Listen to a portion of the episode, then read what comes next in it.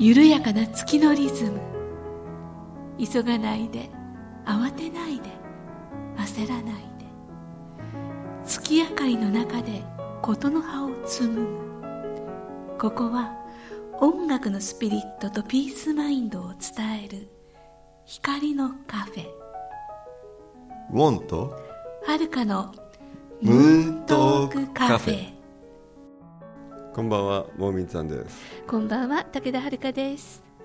えー9月21日金曜日になりました。はい前回に引き続き介護の問題老人の問題死の問題。はい。ね深いお話ですけど、はい、深い話ですけれどでもまあぜひ聞いてほしいですね。はい、どうぞ。介護っていうのはさやっぱり親と子供の関係をもう一回見直すタイミングなんだろうね、本当だから僕の友達でさとてもじゃないけど介護できないって人結構いるんだよ。もう,、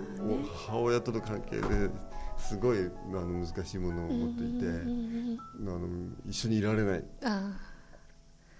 あの時お母さんが僕にこういうことをして僕はそれでみたいないや、本当にこがあったりとかね。そうまあそのぐらいだったらいいんだと思うけど、ととりわけあの母親と娘の関係とかね。ありますよね、うんまあそうだから本当にね難しい介護の問題は、うん。あのただ単にこう介護をするだけでいいだけじゃなくて、うん。親子の問題が表出するんだよ最後にそうですね。あのどこかで親子の立場が逆転しますからね、しますね、うん、はいしますね。しょうがないことなんですけどね、うん、それがある意味そのなんか分岐点だよね、うん。あの父と子のもしくは母と子のうん。関係性が逆転してうん。子供を扱うようになっていくっていうか、そういうタイミングが多分介護の問題の中には必ず出てくるから、出てきますよね、うん。うちの場合はね父とお散歩していた時にあちょっと足元危ういなと思った時に確か手を手つなごうって言ってお父さんが「うん」って言ってすごい嬉しそうにうん。手をつないできたんですよ、うんそれからずっと手つないでお散歩するんですけどなんかね娘に甘えることができたみたいなね安堵感みたいなのが父の中にあったみたいでうん。それからねすごく可愛いおじいちゃんになっていったというか、まあ、それまで憎らしいってことじゃないんですけど、ううんちの父はねあのずっと喫音だったんですよ。あいわゆるあのどもっちゃうはい喫音でだから人と接するのが余計嫌だっていうのがねあったんですよね。でそれもやっぱり原因があってうん。本当に小さい頃に父の、えー兄弟の中から一人養子に出さなきゃいけない。つまり、えっと、父のお父さんの兄弟の方に子供が生まれてない、うんうん本家で子供が生まれてないから、ん。養子にくれって言われて、うん。じゃあ次男坊のうちの父を養子に出そうっていうん。で、うん養子に出されて、うん。で父が小学校1年生に上がるか上がらないかうちにそのうちが没落してあそのうちのいやあのお父さんが全部お金使い切って、うん。で死んじゃってでいわゆる義母であるお母さんがもう一人でこの子抱えて生きていけないから再婚しなきゃいけないしあのお返ししますと。泣く泣くお返ししますって。で父にしてみたらずっと自分の本当の母親だと思ってた人がうん。実はそうじゃなかったと。本当の家族は東京にいたっていうんで、彼彼なりにというか父なりにものすごいショックだったみそたいで。いきなり、ね、す違う巣に戻されて、元の巣に戻されても、なそれは違和感あるね。ね兄弟だって言われて、うん。兄弟いっぱいいたとしても自分の父母だって言われてもやっぱり全然馴染めなくって、まあ、ぐれないだけ良かったんですけどそれでやっぱり喫音が始まったりとか、人と、ね、こう接するのがダメだったりとかってして、で父なりに苦労して。うん。で私のことを見て、まあ、姪っ子に当たるんですけど、このまま行ったら春子がかわいそうなことになるって言って小学校に上がる前に引き取ってくれて養子縁組してくれたから私はまあ本当に今があって命が助かってるということなんですけど。でそのずっと喫音だった父がなぜかですね私たち夫婦と一緒に暮らし始めたから喫音がなくなったんですよ。あ全然なんかあそういうもんなんだよね。ある特議定のところに行くと喫音が出るんだけど、やっぱりなんとか自分を信頼する人、もしくはそこに一緒にいることで自分をそのなんとか本性のままで生きていくことができると、そういうものがこう取り除かれて当然といえば当然なんかね。でそれでデイサービスのリハビリ行っても全然そこで人と接しても喫音が出てるわけじゃなくて最近そのあの随分ねあのお父様は周りのお仲間の皆た皆さんたちと口数がね増えて楽しそうにしてますよって言われたら、うん、あよかったということは人間関係がどんどんどんどん増えてきたんだ。そうそれでも嫌なんですって。もう一回行くのは嫌なんですって。1回で十分って、えー、週1回で十分ってね、僕の父もねやっぱり人間関係嫌だと言って、うん、まあ、家族の関係が良くなってきた、うん、でそのまあ大腿骨骨折を2016年にした時に病院に入って、うん、病院のね人たちがとっても良かったんだよね。であまりにも居心地がなくてもうここ退院したくないみたいな。ここがお家、うん、でしかもやっぱり理学療法士さんが、うん、まあ、大体骨骨折の後あのまあなんていうか相手をそのなんていうかこう女性だよね、うん、その毎回「パパさん。リハビリこれから行きましょうね」とかって声をかけてくる。まるで なんつうんでしょうかね。あれってあれだよね。あのなんてそうそうそう。なんていうかあのおいらくの声、うん、あれやっぱりね生命力なんだよね。大事ですよね、うん、ときめくってね。ときめき、もうパパとりときめいちゃってさもうここ退院したぐらい、うん、うちの父も同じのこと言ってた。あのリハビリのスタッフの若い女の子が「ゆきちゃんっていう子がいてな色が白くって肌がすべすべなんだよってお父さんって。たまらない。たまりませんでもなんていうのその生命力ってそういうところにあるんだろうね。ありますよね。だから人と接することってすごく大事。だからあの実言うと親父を見見返すと、晩年になるほどなるほどその他人との関係性が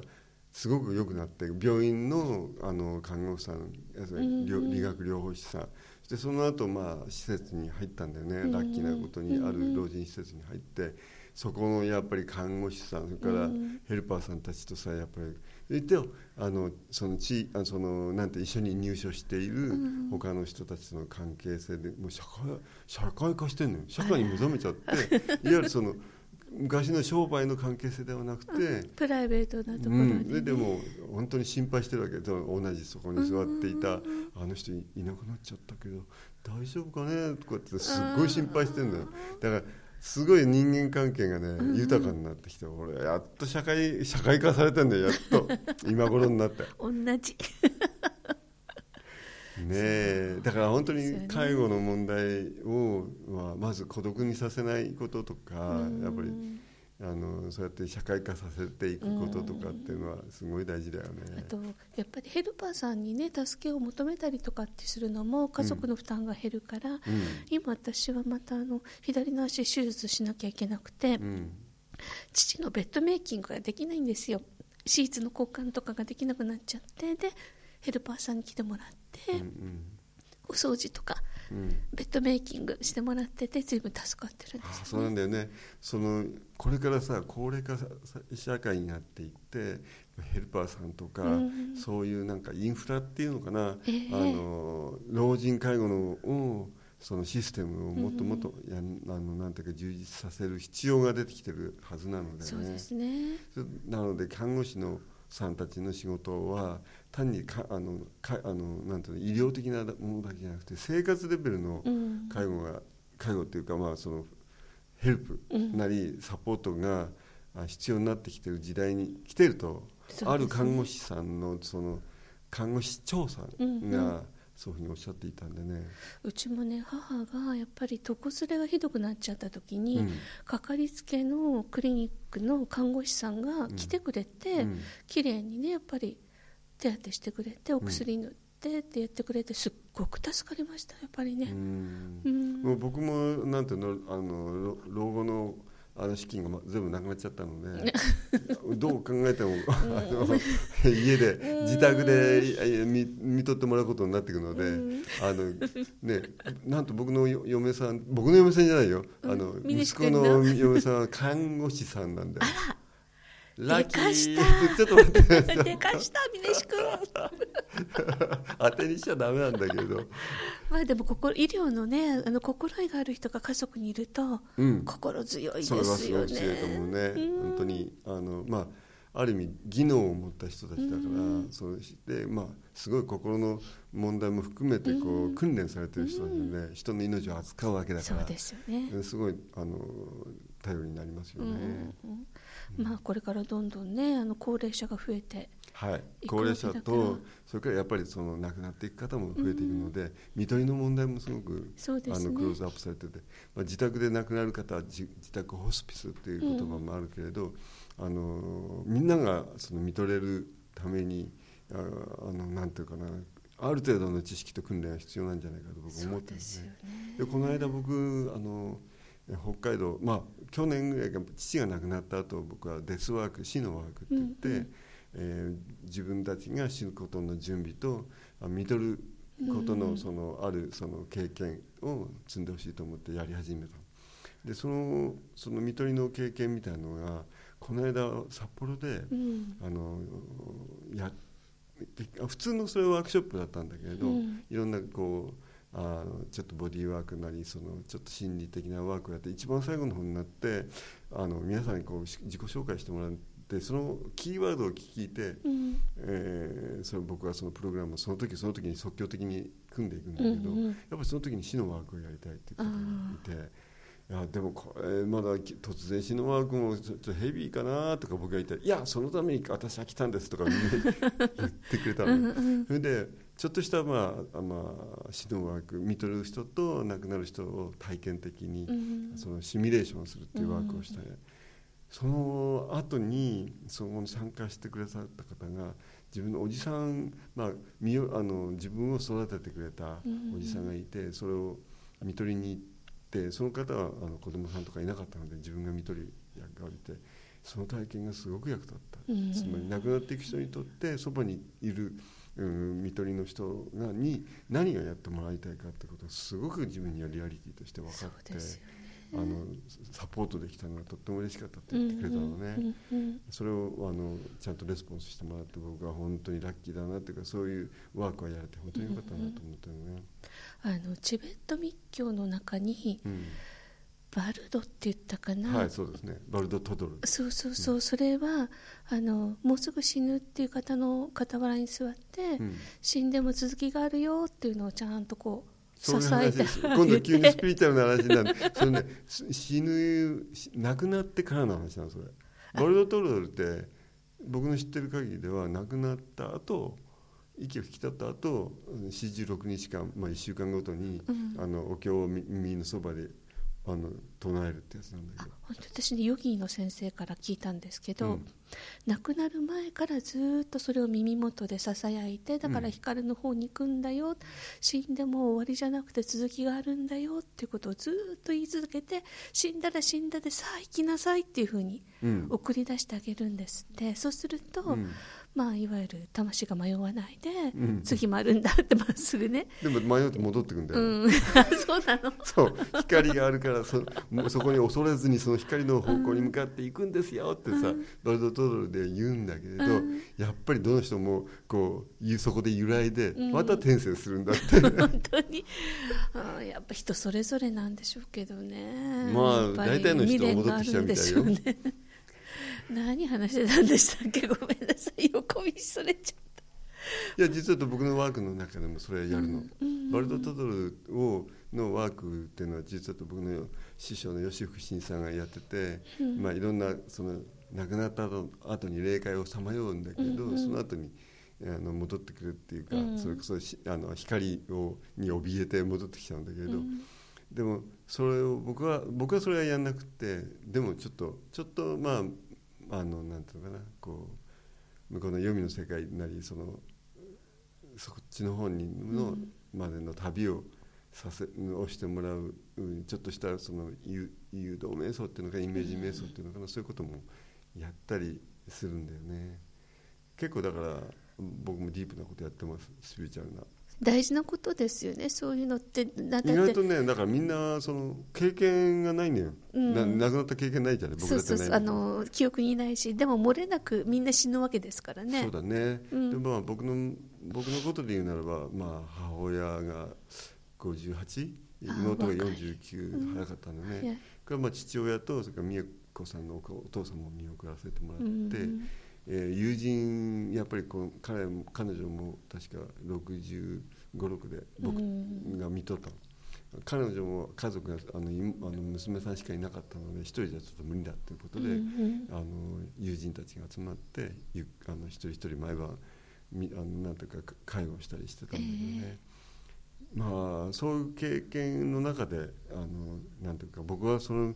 医療の仕事をやってるわけじゃないんだけどそれなりに多かったので、えー、まあなんていうか自分なりに思うこともあって、うん、まあ死のワークとかってやってるんだけどね、うん、介護の問題つまり老生老病死っていう、あの仏教の言葉にあるけど老いていくことそういう人が死んでいくことをやっぱりちゃんと見据えたワークをやっぱりやりないやっとかないとなと僕は思って、ね、そうです。いざという時ね、うん、あの慌てちゃうというかね受け入れられないですからね、うん、で受け入れられない死を受けられ受け入れられないだけじゃなくてこれまでの自分の人生をやっぱり良しとできないと心残りがいっぱいあって旅立たなきゃいけなくなるから。うん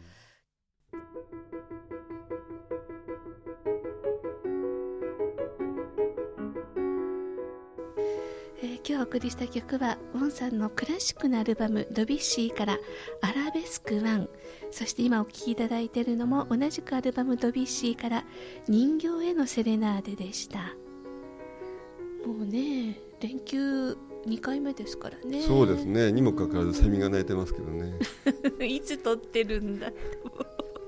暑くて汗流しながらねはい、はい、楽しくやらせていただいております。えー、次回は9月28日金曜日午後7時からの予定です。ぜひ番組へのねご意見ご感想もお待ちしております。お相手は？ウォンミンさんと？武田遥でした。また来週